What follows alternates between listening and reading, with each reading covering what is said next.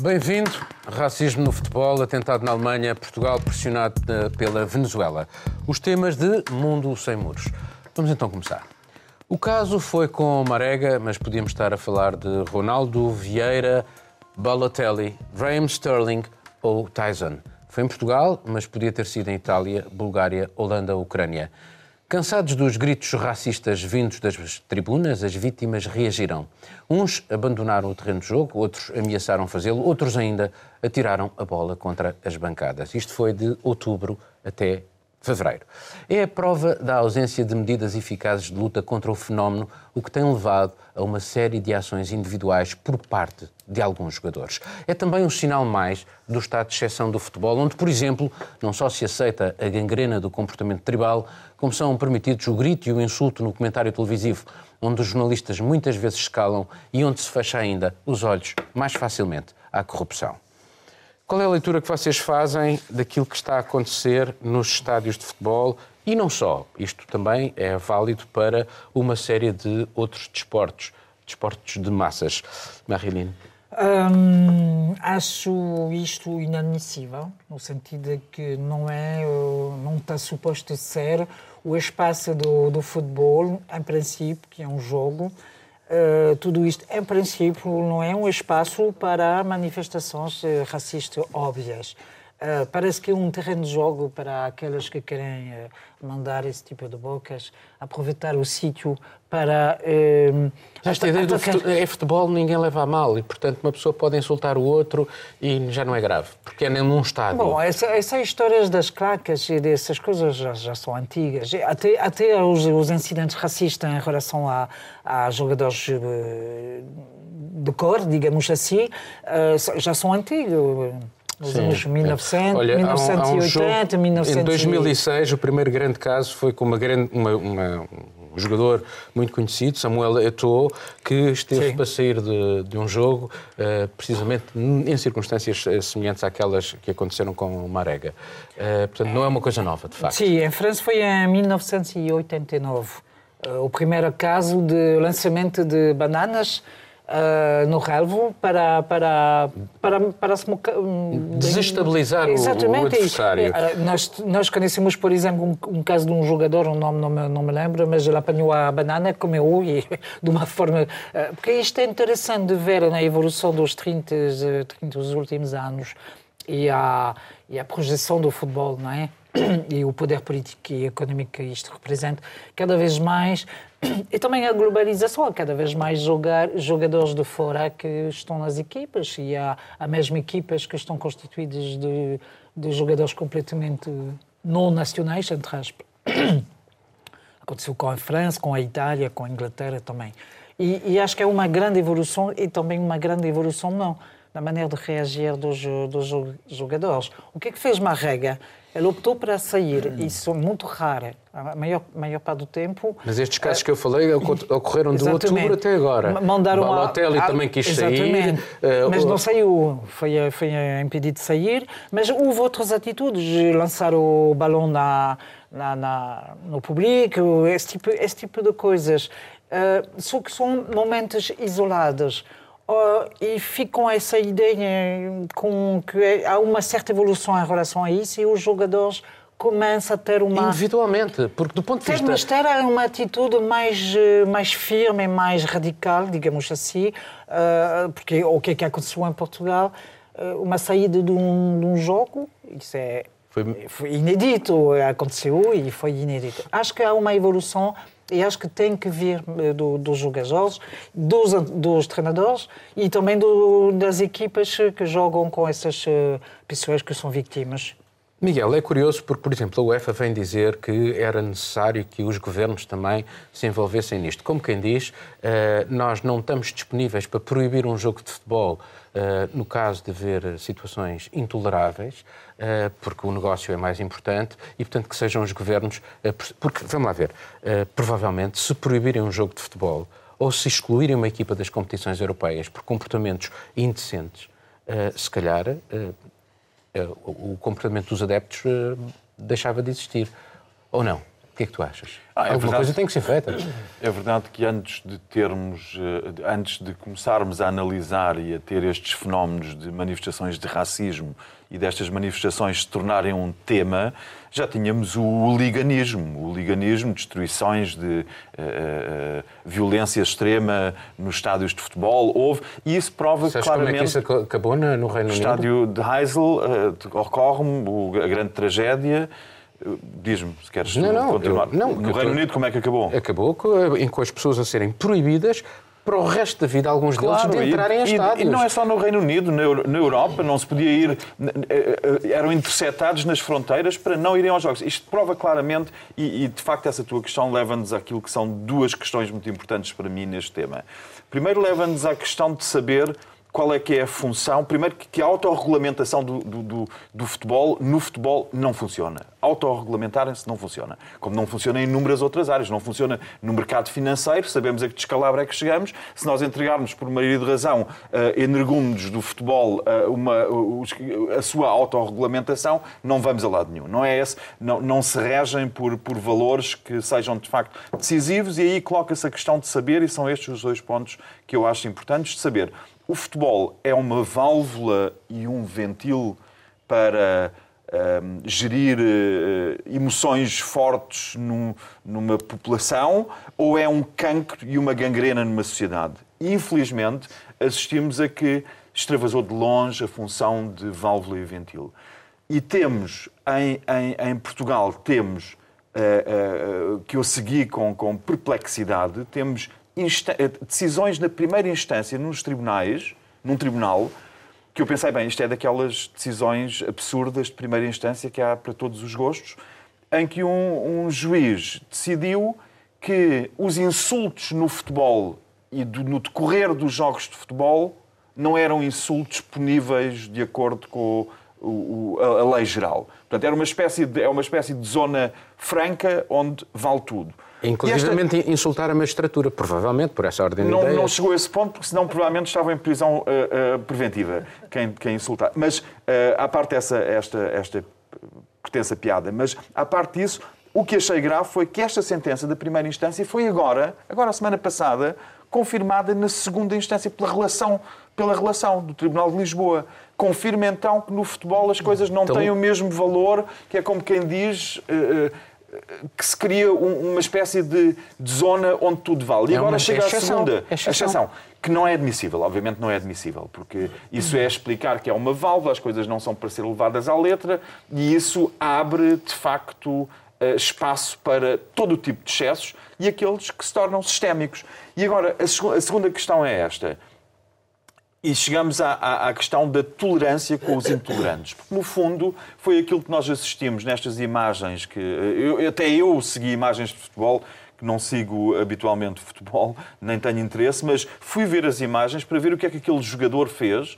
E isto já foi mais que falado. Não vou acrescentar rigorosamente nada quando disser que uh, uh, as tentativas de o acalmar, de apelar ao seu espírito esportivo e ao seu, ao seu fair play, que se verificaram com insistência, assegurá-lo, e ele, o jogador foi contra isso com todo o mérito e reagiu às ofensas.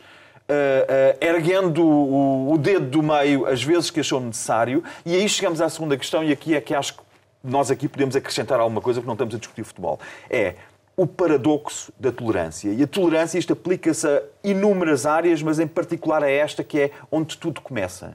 Onde tudo começa na brincadeira para depois se tornar sério. O paradoxo da tolerância diz simplesmente isto.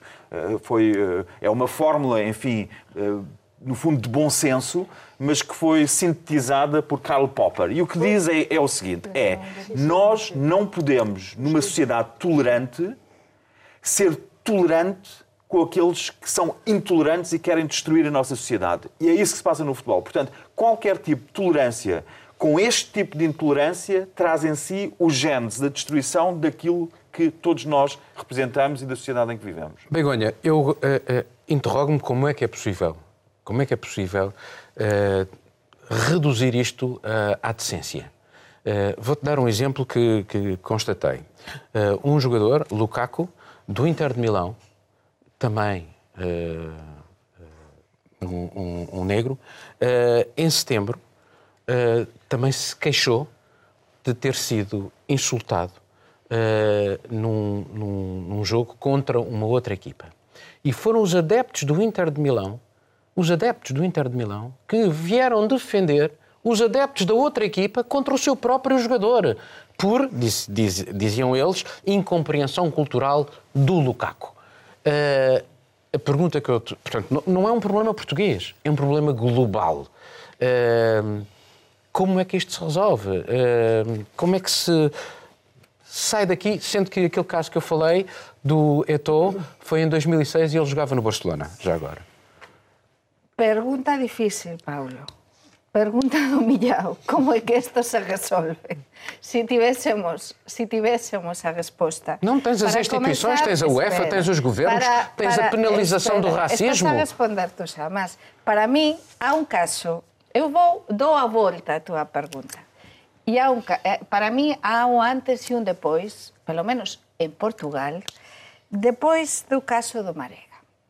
Eu moro en Portugal há 16 anos E asistí, estive a ouvir o que comentaran os, os tres, e mm, asistín a bastantes xogos de futebol, tive de acompañar, aliás, algún como correspondente en Portugal, da cadena COPE, e, e mm, sempre me chamou a atención eh, o poder, mas o poder enorme que teñen non só os clubes de futebol, e os seus presidentes, que iso acontece nos países no que o futebol é rei, como, como no caso de España, Inglaterra, Italia, aliás tamén na França.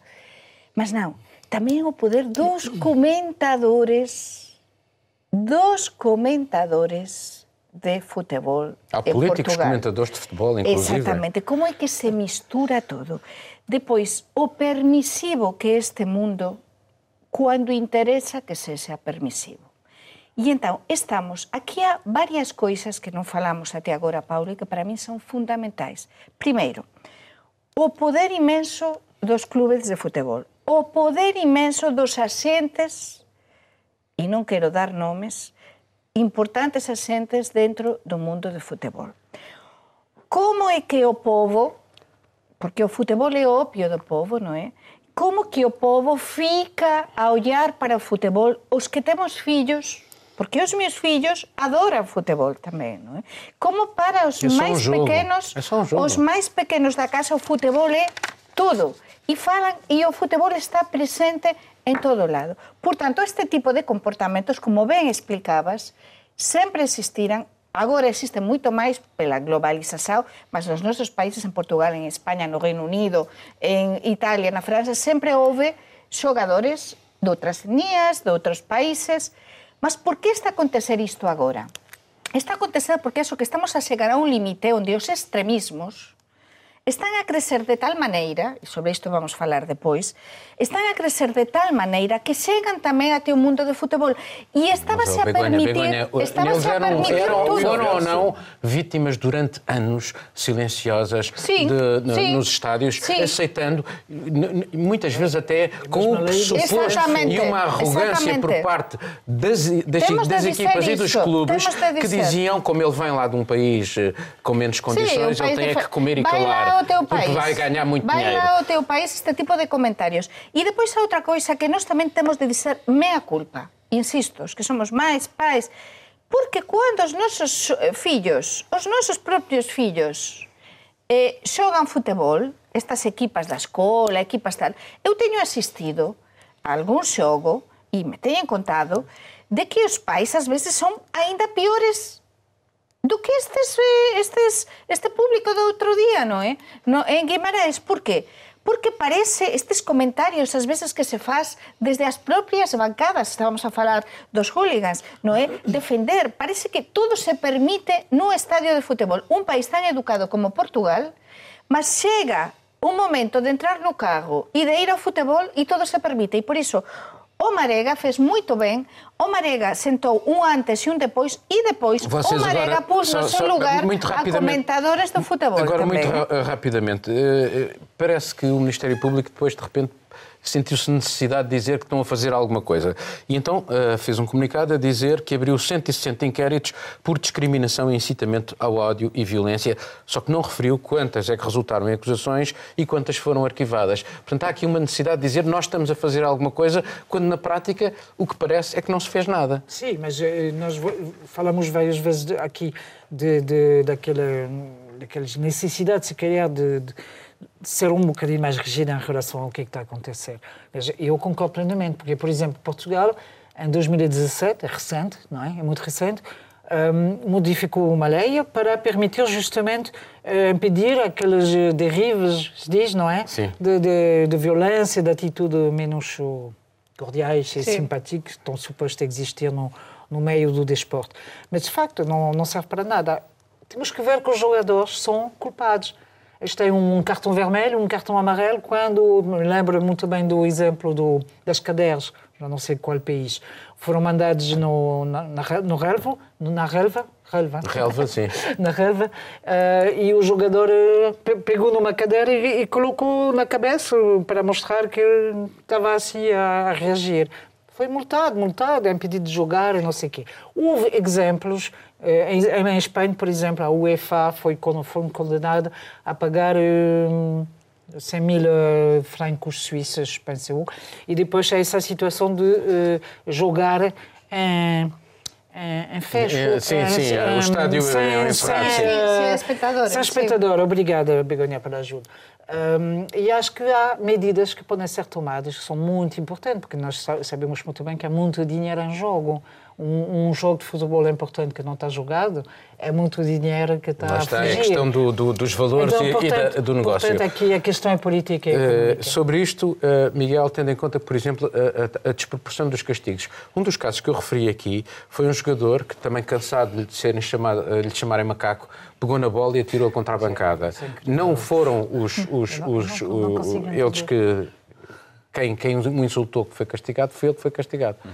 Uh, não achas que há aqui uma, uma desproporção não, também? Obvi obviamente que há, obviamente que há. Uh, uh, a minha filha tem 9 anos de idade, anda numa escola pública um, em Portugal e ela chega a casa e conta-me que, quase a pedir-me desculpa, sabes, gosto muito de jogar futebol, no intervalo gosto muito de jogar, mas não te preocupes que eu não me interesso nem pelo Ronaldo nem pelo Benfica. Portanto, ela percebe que isto é um tema recorrente e, de facto, eu, eu, sem querer condicionar os meus filhos, fico muito contente por ela gostar de jogar de futebol. Acho que futebol, como qualquer atividade desportiva e de Sim, equipa, tem um enorme potencial. Não é isso que eu critico. Agora, deixa-me só chegar a isto aqui. O que nós temos no futebol é, enfim, uh, que é uma imagem que eu vi, li recentemente no, no uh, policial da Agatha Christie, que o Hercule Poirot, no escuro, acende, rodeado de suspeitos, acende um fósforo e é aquele fósforo, aquela luz que se acende no escuro que lhe permite captar a expressão que revela o que é que vai na, na, na mente de cada um dos suspeitos. E eu acho que o futebol, se, o futebol acaba por ter um bocado essa, permite essa leitura, porque é aí que nós vemos até que ponto é que as pessoas estão dispostas a ir e o que é que lhes vai na mente? Não é no meio da rua, quando, ou quando estão a falar com os superiores hierárquicos, não aponto já para a begonha, deixa-me acabar o raciocínio. É, é, é, aí que nós vemos que, o que é que vai na mente das pessoas. E é neste, neste ambiente supostamente lúdico nas bancadas, Sim. que nós vemos o potencial, nós temos isso também, não é preciso estar com a Gata Christie, vamos para Elias Canetti, um grande escritor que apontava exatamente este fenómeno de massas e o desporto como os primeiros sítios onde se manifesta o potencial perfeitamente terrível, Mas destruidor e violento. Falavas antes de tolerância. A palavra tolerância. Falei do paradoxo da tolerância. Claro, mas para mim, que é uma palavra tão bonita, eu tento, tento utilizar e tento também aplicar também na vida, não é? Para os que não pensam como eu por exemplo, tú que no, tantas veces non pensas como eu, mas depois nos conseguimos ter un diálogo fluido e, e pronto, e mostrar isto aos espectadores. É a dimensão, mas, é a dimensão racional da coisa. Aqui, aqui é, é só o lado emocional. Exatamente Bom, igual. Fazemos um jogo mas eu isto aplico na miña casa. Eu, por exemplo, sou do Deportivo da Coruña, Eu, por exemplo, gosto de futebol. O meu avó era un dos primeiros socios, foi un dos primeiros socios do Deportivo da Coruña, que tanta vinculación teve con Portugal e ten por causa dos xogadores. E o meu marido e os meus fillos son de Celta de Vigo. Por tanto, eu consigo, até as veces, teño ido a ver xogos do Celta de Vigo cando sou do Deportivo e a ouvir coisas e dizer temos de ser capaces de ser tolerantes. E as persoas cando chegan a un campo de futebol parece, como dicía antes, é que é permitido todo até agora, non é? O que pasa, acontecía con as óligas. Non pode ser, témonos de saber tamén comportar. É verdade que podemos nos bem, emocionar. Mas isto aqui em Miguel, Portugal chega ao temos que extremo, fazer só para dizer. Mas é que Não, não temos que ir pode para outro ser. Chega ao extremo Não que se tu em Portugal dizes que não que gostas de futebol, olham para fúria- ti. Eu também digo, Sim. só para, só para sair, ter uma escapatória, às vezes digo que sou do Benfica, porque senão se tu dizes que não gostas de futebol, olham para ti como se fosses Bom, gay ou qualquer, para qualquer minoria. que tem alguma relação com este, este tema.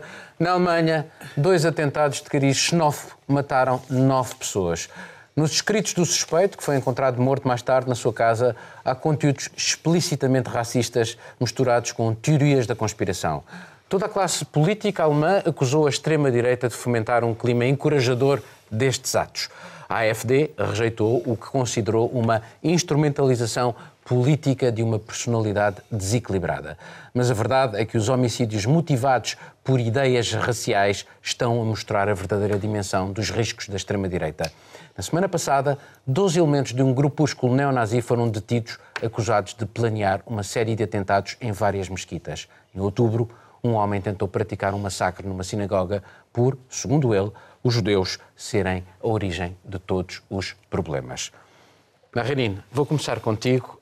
Temos, de facto, em França, na Alemanha, em vários locais, esta forma de, de algumas pessoas se construírem, como é o caso do futebol, por eh, negando o outro, por oposição ao outro. E não por, as pessoas podem se construir por, oposição a si própria, procurando ser melhor.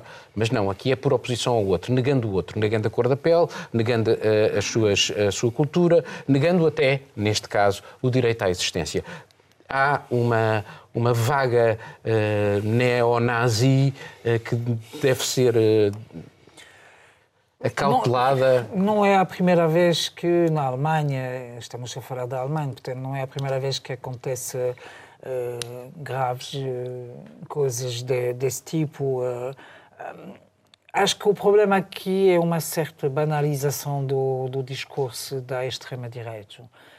Um, quando, quando a Angela Merkel fala em veneno... Começa por aceitar eh, a palavra e, o, e a dizer que é normal, como a história das bananas, eh, é normal.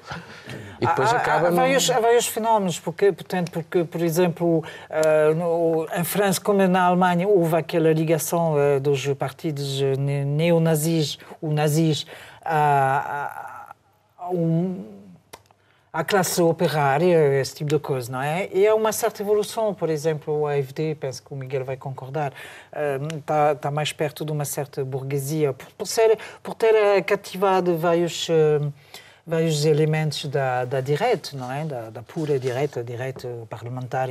Ah, E eu acho que há mudanças que estão a acontecer e, e permite, se calhar, de deixar passar, e tu dizes muito bem, Uh, discursos, frases, maneira de abordar, de abordar as coisas. Um, não, sabe, não sabemos, eu não sei pessoalmente se há uma ligação entre o autor do atentado e o AfD, o outro partido, há partidos muito mais radicais em Alemanha, na Alemanha e na França, uh, não sei.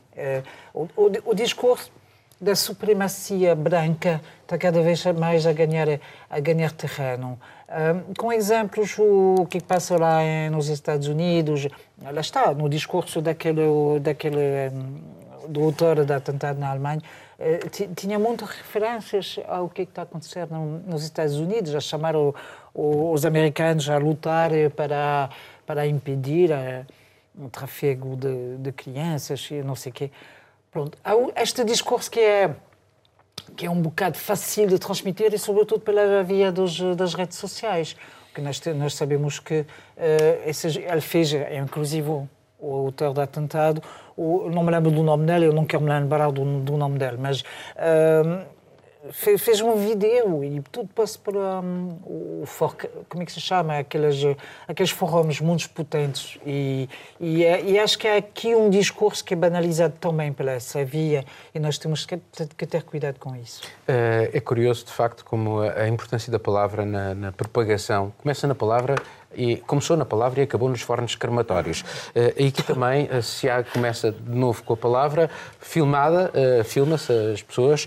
O, o, o, sujeito que eu referi há bocado, que se tentou fazer um, um atentado numa sinagoga, filmou-se a si próprio. Aquele que nós referimos aqui neste programa, na Nova Zelândia, em Christchurch, hum. filmou-se a si próprio a massacrar. Estes que foram detidos também se preparavam para se filmar a si próprios a cometer, digamos, os atentados nas mesquitas.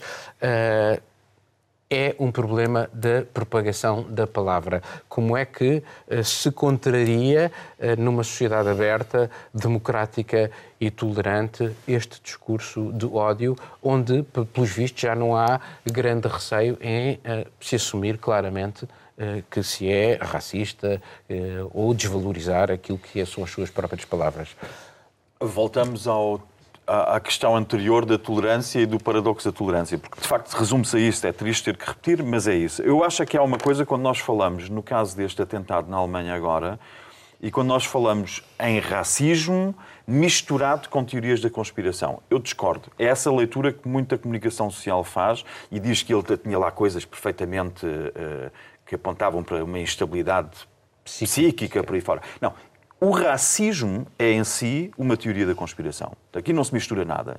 Se nós olharmos para a sanidade mental, temos a tendência para olhar para os ataques que vêm, uh, os ataques que vêm terroristas que vêm do mundo, no mundo do, do, do universo islâmico e são simplesmente islâmicos, islamitas, muçulmanos maus.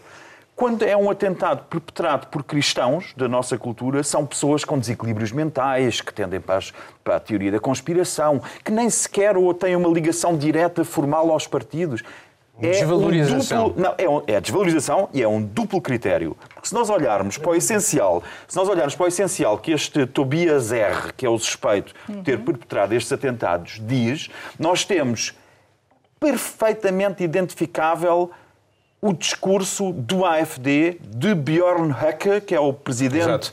do AFD na Turíngia, cujo discurso é decalcado dos discursos que vieram do Terceiro Reich e que, infelizmente, contra o meu país, Alemanha, falo quando digo que esta forma de pensar, o que não admira muito, porque nós somos educados, esta forma de pensar permanece entre a população de uma forma muito forte. Não é o racismo, porque o, o, racismo nós em Portugal também temos, no meu outro país também temos, mas repare-se no passo, se nós compararmos realidades, que vai das pessoas que acham que os Roma ou que os ciganos, eh, na Alemanha, por exemplo, não é politicamente correto dizer ciganos, diz-se comunidade Roma, mas nós em Portugal dizemos a comunidade cigana ou a etnia cigana, em relação às quais muitas pessoas cultas, bem informadas, Sim. têm terríveis preconceitos em Portugal, totalmente injustificados. Eu já tive em variadíssimos locais onde vivem, vive a comunidade cigana. Estive em casa deles, vi a forma como vivem e os preconceitos são terríveis. Agora veja o passo que é preciso um país dar para alguém, por achar que aquela comunidade está a inquinar o seu, o seu país, está a sujar o seu sangue, a sua comunidade, para alguém em Portugal pegar. Uh, uh, em armas e entrar num acampamento e matar indiscriminadamente pessoas que não conhecem. É isso que nós estamos a assistir à Alemanha permanentemente. São mais de 200 vítimas desde a reunificação, vítimas de extrema-direita. Políticos que foram encontradas entre os meios da extrema-direita alemã listas com milhares de nomes de pessoas, de jornalistas jornalistas que escrevem e, e, e, a favor de, da tolerância, do entendimento, de, de uma cultura de boas-vindas, estão lá nessa lista e são alvos a abater assumidamente. Portanto, a é- tolerância é intolerável é, é, em relação a estas é, pessoas. É curioso que na Alemanha, durante muito tempo, aquilo que era a prioridade era o terrorismo uh, de cariz islâmico e uh, desvalorizaram muito aquilo que era o problema e o terrorismo da extrema-direita quase como se não quisessem, uh, por causa dos seus próprios fantasmas, uhum. assumir que têm um problema real lá dentro e que é preciso uh, uh, enfrentá-lo. Sim, sim, é preciso. E, de feito, Angela Merkel diz o racismo é veneno. E é veneno. Mas é veneno e está a crescer cada vez mais. Mas não é só racismo. É também intolerância, como dizias tu, é tamén extremismo, Porque aquí este extremismo que na Alemanha está a crecer tanto, mas atenção, temos este caso de Alemanha con os des, des mortos, non é? Se contamos con o asesino, mas e a mãe E a tamén. mãe, a mãe, Então, sim. 11. Sim, mas não sabes se a mãe foi. Sí, foi pronto, morta, non se sabe, mas pode ser. Mas é que vamos a olhar para nós. Vamos a olhar para Portugal. Que está a acontecer en Portugal? Crece o racismo, crece o extremismo, non? estamos a ver as sondaxes. Que está a acontecer en España? Mas há parece que haver uma necessidade das pessoas, é o que eu dizia há bocado, se construírem por oposição ao outro. Mas é isso, Paulo, eu acho que isso Mas é... espera, espera. Portanto, este veneno, este veneno, vou terminar o meu raciocínio, está-se a expandir. Então, non estamos a falar só da Alemanha que isto sexa un acto isolado, que estou a continuar con o que explicabas tú antes, porque precisamente o partido FD, eh, non sei como se chama, AFD, AFD eh, eh, o partido extremista, no é, eh, de extrema direita na Alemanha, que está a crecer tanto, dis, eu estive a ver, e dis que é un acto isolado. Ele explicaron puntualmente e especificaron. Mas Non, há- é mais, há isolado. Mas Houve é non Desde é un junho do acto ano passado isolado. já houve, uns ou podemos dizer, ah, non, é un louco que, está, que fez isto, non. É un louco, non. Un louco que tiña unhas ideas extremistas, esas ideas extremistas estánse a expandir por todo o mundo, Isto que aconteceu na Alemanha pode acontecer en cualquier un dos nosos países e temos de olhar para isto que aconteceu esta semana com muita preocupação. Mas deixa-me só dar um bocadinho de colorido local, porque estes locais onde decorreram os atentados, o- este local onde decorreram os atentados foi um bar de xixa, onde se fuma cachimbos eh, e, sobretudo, frequentados por turcos, neste caso. Uh, podia ser, é, é, obviamente, para quem anda por cidades alemãs, e eu vejo isso em todas as cidades alemãs onde, onde por onde passo, vê-se a comunidade turca, regra geral jovens, regra geral desfavorecidos, com dificuldades de integração fortes, que estão sentados nestes bares, e isto para muitos alemães que gostam de um estilo de vida eh, que tudo o que desvia do seu estilo de vida é olhado com hostilidade, acham que estes bares de xixa são cancros. Mas também são os cafés onde se senta a comunidade grega a conversar. Também é a comunidade portuguesa onde estão os portugueses a comer pastéis de Tudo nata e a que é jogar outro. matraquilhos. Tudo o que é o é exatamente outro. o que tu dizias. É tudo o que é diferente é olhado com um enorme potencial de hostilidade, coisa que nós, em Portugal, felizmente, não fazemos. Só, só uma coisa, só uma coisa. O que, é que- não, mas achei muito interessante e, e acho que também o que é mudou muito é que é uma, uma, uma tendência a achar que cada um, o f- o xenofóbico, vou limpar o que é que está acontecendo na minha rua. Essa, essa capacidade agora de dizer que hoje eu posso fazer justiça, eu limpar a minha rua. Já não quero um turco, um grego, um português na minha rua, vou, vou fazer o que tenho que fazer Sim. para que a minha rua só seja limpa. Isso, Não, falta- isso é falta- muito, é muito complicado. Não, agora temos que Como acabar. nazismo. A Venezuela faz um braço de ferro com a União Europeia através de Portugal. O regime proibiu a companhia aérea portuguesa de voar para o país durante três meses, alegadamente por um avião da TAP ter transportado com um registro incorreto o autoproclamado presidente Juan Guaidó e por um suposto carregamento de material perigoso por parte de um seu familiar que também viajou nesse mesmo voo. O presidente português fala em medidas inaceitáveis, inadmissíveis e incompreensíveis. Mas Caracas esticou mais a corda e acusou ainda Portugal de ter ficado com o dinheiro dos venezuelanos. São 1.500 milhões de euros que estão eh, no novo banco por suspeitas de branqueamento de capitais. Além disso, o regime afirma ainda que só há um presidente na Venezuela, Nicolás Maduro, eleito em 2018 em eleições marcadas por várias irregularidades e não reconhecidas pelos observadores internacionais. Só que o Parlamento Europeu reconheceu Guaidó como presidente interino em janeiro do ano passado, tal como vários países, entre eles Portugal e Espanha.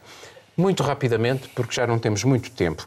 Uh, Begonha, uh, com Espanha houve também uma situação muito Sim. recente em que a vice-presidente do uh, Parlamento, um, não, vice-presidente da Venezuela aterrou no Sim. aeroporto de Madrid. em Barajas, sim. Uh, como ela faz parte de uma lista negra de cidadãos venezuelanos que não podem entrar no espaço europeu, o, imediatamente o Ministro dos Negócios Estrangeiros foi falar com ela ao aeroporto e desde esse dia... Não, uh, o Ministro dos Negócios Estrangeiros não. Foi o Ministro de, de Fomento de Espanha, Ábalos, que é uma pessoa de confiança do Pedro Sánchez. Mas não deixa de ser curioso que o Pedro Sánchez, que dizia que ele era o presidente interino, passou a, chamar a Guaidó o líder da oposição. Portanto, a Venezuela está num braço de ferro colar e utilizando os sítios onde pode fazer pressão, não é? Sim, está a fazer, mas com a Espanha eh, acontece isto há muitos anos, não é? De feito, esse primeiro-ministro Zapatero esteve recentemente para eu enviar enviado no? é unha persoa que tenta negociar tamén co regime para mellorar as relacións diplomáticas, mas non se está a conseguir. O que, está, o que aconteceu en Portugal agora con a TAP, que eu tamén tive de traballar sobre isto, non é o de prohibir os voos da TAP, durante tres meses e todo o que estabas a contar. En España sufrimos isto con o réxime da, réxime da Venezuela há moito tempo. Está presao, estes continuos insultos de, de parte do Nicolás Maduro aos gobernantes españois, se gobernen de, de esquerda como de direita, o anterior goberno do Rajoy este, non é?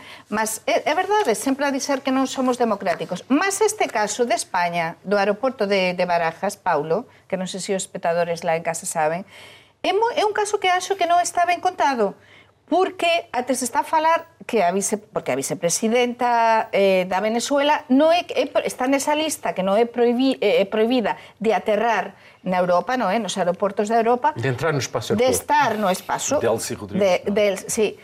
Mas el aterrou en Madrid e estáse a falar de que non só falou co Ábalos, chegou a falar con o propio Pedro Sánchez, é unha historia, eu acho que non ben contada, e non só iso, sino que presionaran para que o, padre, o Pedro Sánchez de, deixara de recoñecer o Guaidó, que o Guaidó nese mesmo día, curiosamente, estaba en Madrid e non foi recibido pelo Pedro Sánchez cando tiña sido recibido pelo Pedro Sánchez e denominado como presidente interino da Venezuela meses antes. Por tanto, que há unha serie de intereses um de que está que está tudo moito, moito misturado, eh? Uh houve uma precipitação eh, por parte da comunidade internacional, nomeadamente Parlamento Europeu, países europeus, naquele reconhecimento de Guaidó na esteira daquilo que eram as pretensões norte-americanas?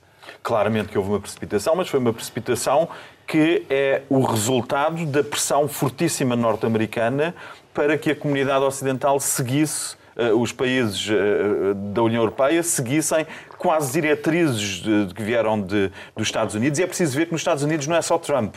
Nancy Pelosi recebeu Guaidó e foi dos poucos momentos em que o Congresso, democratas e republicanos aplaudiram Guaidó como presidente. Isto é uma pressão fortíssima dos Estados Unidos. E eu acho que é aqui que nos vamos concentrar. Porque, obviamente, que é um erro de Portugal, com a comunidade de luso-descendentes que há na Venezuela, é um erro gravíssimo de Portugal ter tomado este partido por Guaidó, que é uma situação caricata, toda a situação, mas sobretudo é uma situação interna uh, uh, constitucional da Venezuela, porque é o Presidente da Assembleia da, da Assembleia da República que não reconhece a eleição do Presidente, acha que foi, não foi justa, e a comunidade internacional também diz, portanto, declara-se ele presidente e o presidente, para desautorizar o Parlamento, cria uma Assembleia Constituinte que fica acima do Parlamento para se manter. É uma questão interna. E tomar partido não tem precedentes. Aliás, a comissão especializada do Bundestag, do Parlamento Alemão, disse que é bizarra a tomada de posição que o governo alemão fez de reconhecer Guaidó. Como Macron também reconheceu, como Sánchez também reconheceu e como erro maior Portugal também reconheceu Guaidó e agora estão todos a tentar dar um pequeno passo atrás. Agora deixa-me só dizer, mas isto para mim é tudo irrelevante. O que eu acho relevante é que republicanos e democratas estão de acordo e querem mudar o regime de Maduro e na mesma altura em que isto aconteceu agora na semana passada, estava Sergei Lavrov, o ministro dos Negócios Estrangeiros da Rússia, esteve no México, esteve na América, na América Central e na América do Sul, esteve na Venezuela e disse: Meus amigos, aqui não entram militares norte-americanos. E os norte-americanos tinham estado no mês anterior com a Colômbia a fazer manobras militares na fronteira da Venezuela a mostrar uma invasão iminente. Ao mesmo tempo, Mike Pompeo vai para o Mike, Mike Pompeo vai para a Ucrânia, eh, Kirguistão, Azerbaijão, mostrar a tentar mobilizar contra a Rússia. Portanto, o que nós temos aqui é claramente um jogo entre a Rússia e os Estados Unidos e o que está em causa é petróleo. Porque a, a, única forma de evitar estas sanções, e o regime de Maduro só ainda está no poder, porque a Rosneft, que é a petrolífera ligada ao Kremlin, continua a comprar petróleo da Venezuela, porque senão o regime de Maduro já tinha mais. Portanto, é, é a Rússia, é a China e é a Índia que estão a manter a Venezuela. E são os Estados Unidos, com os seus aliados na Europa, que estão a tentar derrubar o regime e fracassaram. Vimos que fracassaram, que já ninguém reconhece Guaidó. Dito isto, já não tenho nada, ia falar de Rosneft. Dito isto, dito isto, uh, uh, o regime de Maduro não é propriamente uh, pessoas também muito razoáveis, vamos pôr as coisas assim. Neste momento, neste momento, o que está acontecendo, na minha opinião, é Caracas, Caracas a, dar, a dar lições a ao resto do mundo. E eu acho que é isso que nós estamos a assistir também a uma grande pressão, e concordo plenamente contigo, e a falar disto em relação ao que fez recentemente, porque ao mesmo tempo que houve essas, essas situações com Guaidó a, a voltar ao país e foi agredido, uh, de facto estamos a assistir a uma nova eh, ataque do, dos Estados Unidos para fazer pressão sobre porque o Guaidó vai fazer vai correr o mundo Mundo, a apelar a novas a, sanções. Sim, e a pedir ajuda para poder se safar. Ele diz claramente, em França, o que é que ele diz? Sem, sem vocês não podemos fazer nada. A Guaidó foi muito clara. Porque eles já perceberam Portanto, que as manifestações não levam a nada. Exatamente. Mas, uh, mas, também, mas também que ele, que ele, que necessita de, de, de, reconhecimento, como foi feito. Mas a França, por exemplo, houve um incidente, não sei se sabem, é muito, é muito interessante, porque é incidente, mas é um incidente muito interessante. Quando Guaidó voltou a voltou a Caracas, havia lá vários embaixadores, um francês, e, e Maduro atacou novamente a França, a dizer que a França está a fazer um, um jogo sujo e a França volta a dizer que ela reconhece, as palavras do comunicado de, do governo francês, a França reconhece Guaidó como presidente da Assembleia Nacional da República Bolivariana e presidente em transição para organizar uh, Sim, eleições. Interino. Certo. Quando ele, Portanto, quando o Guaido está a jogar nesse cantinho para poder Mas ele, ele, já perdeu uh, o seu momento, porque ele teve, tentou primeiro essa. Sim, mas Maduro, não foi ele que perdeu, Maduro. foram os Estados Unidos que perderam, porque os Estados Unidos estavam habituados a fazer na América do Sul o que bem entendiam, Exatamente. como entendiam, e de repente vêm-se confrontados com a Rússia, com a China e com a Índia. Mas, entretanto, e com a África do não falamos de uma coisa que é importantíssima. Como está o povo venezuelano? Entre todos estes jogos de poder, milhões, um entre todos estes jogos de poder, continuamos na Venezuela com um regime que é totalmente antidemocrático Depois, os intereses internacionais, como explicaron, dos Estados Unidos, a Rusia, que si Guaidó, a propia oposición está dividida, porque lembren que temos o Leopoldo López nunha embaixada que está que non pode sair porque o poden deter, que en teoría era o, o, o líder da oposición, temos por outro lado, no, no temos exterior. por outro lado o Guaidó que a exercer como presidente interino internacionalmente, mas Entre tanto, o povo venezolano cada vez con máis fome, cada vez pior, e este regime de Maduro, que é totalmente antidemocrático, sí, é continua. Estou de acordo contigo, Begonha, mas, mas estou de acordo contigo, mas achas que faz sentido Espanha ter reconhecido Guaidó? Non sei se faz sentido ou non faz sentido. Para mí o importante para ti, agora, para, ti para mí o importante agora é que o povo venezolano continúa totalmente eh, na miseria, cada vez pior, e eu não vejo uma solução mas, a curto prazo. Mas, é? mas os Estados é Unidos já impediram, impediram, impediram os russos a, a, a, fazer, a, vender, a vender petróleo. Como é que o, o povo o povo venezuelano vai se safar. Já não, já não há ideia. É, as sanções económicas a compra do não fazem... É, isso, não, não são, a compra do petróleo... Oh, oh, não são os responsáveis, não são os responsáveis do, do país que, que sofrem. É o povo venezuelano. Exatamente, e, é o que eu tento, é o que eu tento, é o que tento explicar. Vamos, vamos mesmo Sim. terminar muito rapidamente. Uh, Miguel, o que é que estás a tratar aqui? De... Ainda uh, eutanásia e, sobretudo, que o tema também é muito atual na Alemanha neste momento, onde a eutanásia uh, uh, é proibida. Também a eutanásia é um, um tema importantíssimo em Portugal e a questão do racismo e de Marega ao futebol. E estou a preparar a reportagem sobre o turismo. Moita coisa. Tonás estaban a ligar, estamos a gravar e me estaban a ligar xa de Madrid, da Gadio.